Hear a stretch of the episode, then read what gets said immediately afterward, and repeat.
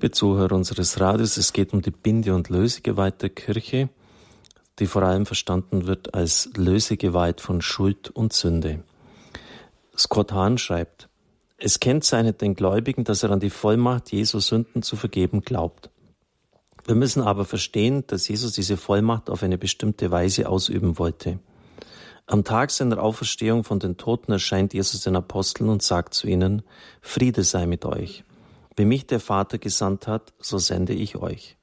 Dann macht er etwas Erstaunliches. Er gibt ihnen, den ersten Priestern des neuen Bundes, Anteil an seinem eigenen Leben, an seiner eigenen Vollmacht. Es geht jetzt weiter, Johannes 20, 21 folgende.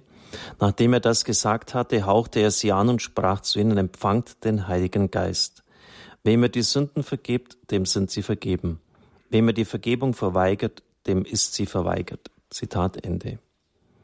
Er setzt sie ein als Priester, die ein Sakrament verwalten sollen, aber auch als Richter, die das Urteil über das Verhalten der Gläubigen sprechen. Er gibt ihnen damit eine Vollmacht, die jener der Priester Israels weit übertrifft. Diese alte priesterliche Vollmacht wurde von den Rabbinern als Binde- und Lösegewalt bezeichnet.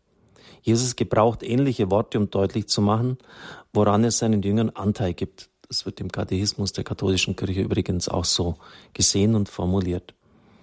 Für die Rabbiner bindete, Entschuldigung, für die Rabbiner bedeutete Binden und Lösen das Urteil darüber zu sprechen, ob jemand in Gemeinschaft mit dem auserwählten Volk stand oder sich von dessen Leben und Gottesdienst getrennt hatte. Nach den Rabbinern besaßen die Priester die Vollmacht zu versöhnen oder zu exkommunizieren. Dabei überträgt Jesus seinen Aposteln nicht bloß eine Vollmacht. Indem er dieses alte Amt zur Vollendung führt, fügt er ihm eine neue Dimension hinzu. Die neuen Amtsträger sollen nicht mehr nur irdische Urteile sprechen. Die Vollmacht der Kirche sollte vielmehr so weit reichen wie die Vollmacht Gottes, an der er ihr Anteil gibt. Dann ein Zitat aus Matthäus 18, 18. Amen, ich sage euch, alles, was ihr auf Erden binden werdet, das wird da im Himmel gebunden sein. Und alles, was ihr auf Erden lösen werdet, das wird da im Himmel gelöst sein.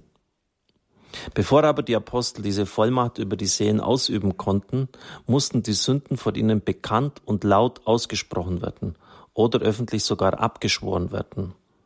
Andernfalls hätten sie ja nicht wissen können, was sie binden oder lösen sollen. Jesus war ein Jude, ein treuer Sohn Israels. Auch seine Apostel waren das. Als Juden hatten sie ein gemeinsames Erbe, eine gemeinsame Geschichte, eine gemeinsame Sprache religiöser Erfahrungen. Wenn Jesus von Sündenbekenntnis und Vergebung sprach, bezog er sich auf diese Geschichte, diese Sprache, diese Erfahrungen. Er wusste nur zu gut, was seine Worte für die ihm zuhörenden Juden bedeuteten. Die Apostel verstanden, was Jesus mit Vergebung und Bekenntnis meinte, weil sie die Sakramente des alten Bundes kannten, über die wir schon gesprochen haben. Ich sage es noch einmal. Jesus brachte den alten Bund nicht nur zum Abschluss, er erfüllte ihn. Die alttestamentlichen Formen stattete er mit neuen, größeren Vollmachten aus. Auf geheimnisvolle Weise war der alte Bund im neuen eingeschlossen und wurde so von diesem abgeschlossen. Dies sollten wir im Blick behalten, wenn wir lesen, was die Apostel zu diesem Thema sagen. Wir sollten ihre Worte so verstehen, wie sie sie verstanden und mit ihnen die Sprache und den Erfahrungshintergrund teilen, die sie mit Jesus teilten. Dann bringt Scott Hahn einige Zitate aus dem ersten Johannesbrief zunächst. Wenn wir unsere Sünden bekennen, ist Gott treu und gerecht. Er vergibt uns die Sünden und reinigt uns von allem Unrecht. Und Paulus ergänzt, dass das Bekenntnis mit dem Mund erfolgt und nicht nur mit Geist und Herz. Römer 10, 10. Wem gegenüber sollen wir das Bekenntnis äußern? Natürlich gegenüber Gott, aber auch auf die Weise, die er durch Jesus Christus bestimmt hat.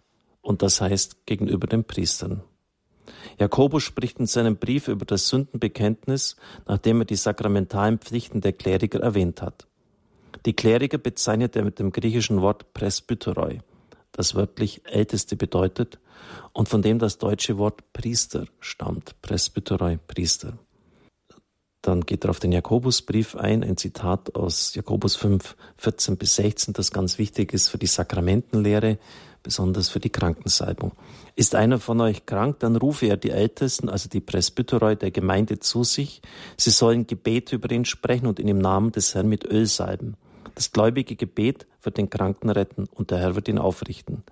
Wenn er Sünden begangen hat, werden sie ihm vergeben. Darum bekennt einander eure Sünden und betet füreinander, damit ihr geheilt werdet. Immer wenn in der Heiligen Schrift das Wort darum steht, müssen wir uns fragen, warum es an dieser Stelle gebraucht wird. Hier setzt Jakobus die Praxis des Sündenbekenntnisses eindeutig in Beziehung zum Heilungsdienst der Priester. Weil Priester von Gott die Vollmacht zum Heilen besitzen, wenden wir uns an sie, wenn wir krank sind, damit sie unseren Leib salben. Und darum, sogar noch eindringlicher, bitten wir sie um das heilende Sakrament der Vergebung, wenn unsere Seele vor Sünden krank ist. Man beachte, dass Jakobus seiner Gemeinde nicht sagt, sie sollten ihre Sünden nur gegenüber Jesus bekennen. Auch forderte er sie nicht dazu auf, sie nur stillschweigend im Herzen zu bekennen. All dies können wir sie tun und es wird für sie gut sein. Doch allein dadurch befolgen sie das Wort von Jakobus nicht. Und es ist Gottes Wort. Solange sie nicht ihre Sünden einander laut bekennen und insbesondere vor einem Presbyter, einem Priester. Die Vatergestalt steht immer im Hintergrund. Seit der Zeit Adams hatte Gott sein Volk auf eine bestimmte wirksame Weise des Sündenbekenntnisses vorbereitet. Jetzt in der Fülle der Zeit, in der Zeit der Kirche Jesu Christi, konnte man es tun. Vielleicht ist es angebracht, an dieser Stelle ein weit verbreitetes Missverständnis über die Urkirche auszuräumen. Viele meinen heute, das Christentum habe die Vorstellungen und Praktiken des alten Israel abrupt aufgegeben. Es sei als völlig Neues gewesen, dass sich die Zeitgenossen kaum Jesu kaum anzueignen vermochten. Tatsächlich war es genau umgekehrt. Die Christen hielten an vielen Praktiken des Judentums fest, wodurch diese mit neuer Kraft erfüllt wurden. Sie bauten ihre eigenen Synagogen und versammelten sich auch im Jerusalemer Tempel bis zum Jahr 70. Manche hielten die traditionelle Sabbatruhe am Samstag und dazu den Herrentag am Sonntag ein. In ihren Gottesdiensten gebrauchten sie viele Gebete, Segnungen liturgische Formen des Judentums. Die jüdischen Wurzeln der christlichen Liturgie werden heute von den Theologen weitgehend anerkannt und mancher große Theologe hat viel Zeit und Mühe darauf verwandt zu zeigen, wie sich die rituellen Opfermale Israels zu den rituellen Opfermalen entwickelten, die das Herzstück des christlichen Lebens bilden, die Heilige Messe. Das ist übrigens eine ganz wichtige Forschung. Wir haben im Unterricht bei der Vorlesung gelernt, alles, was Sie meinen, das gut katholisch ist, ist von der Wurzel her immer gut jüdisch. Das Gleiche gilt für das, was die Kirche heute als Beichte, Bußsakrament, Sakrament der Versöhnung oder der Vergebung bezeichnet. Das erneuerte Israel, die katholische Kirche, gab die machtvolle Praxis seiner Vorfahren nicht auf. Vielmehr erfahren wir, wie die Christen der Urkirche und der nachfolgenden Generationen beichteten. In dem ältesten jüdisch-christlichen Dokument, das wir neben der Bibel besitzen, wird die Beichte an zwei Stellen erwähnt.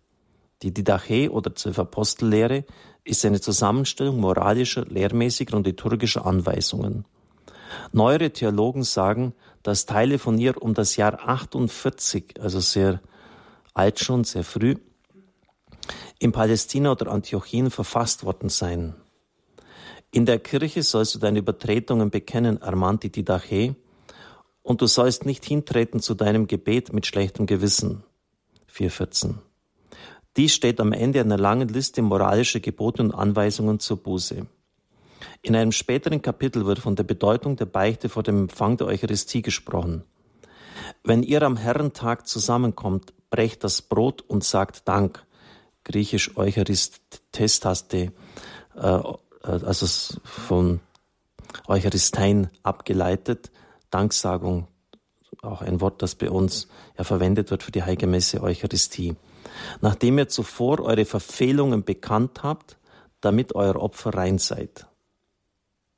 Später im ersten Jahrhundert, wahrscheinlich zwischen den Jahren 70 und 80, wiederholt der Barnabasbrief wörtlich das Gebot der Didache. Lege Bekenntnis ab in der Kirche bei deinen Sünden, kommt nicht zum Gebet mit schlechtem Gewissen. Soweit diese Ausführungen. Sie merken also, wie wichtig auch die Tradition der Kirche ist. Tradition nicht verstanden als etwas Verstaubtes, Altes, sondern wie man etwas von Anfang an verstanden hat. Und wenn jene Leute so nah sind, auch mit dem Sündenbekenntnis, sollten wir es sehr ernst nehmen. Ich darf Ihnen den Segen noch spenden. Es segne und behüte Sie der mächtige und gütige Gott, der Vater und der Sohn und der Heilige Geist. Amen.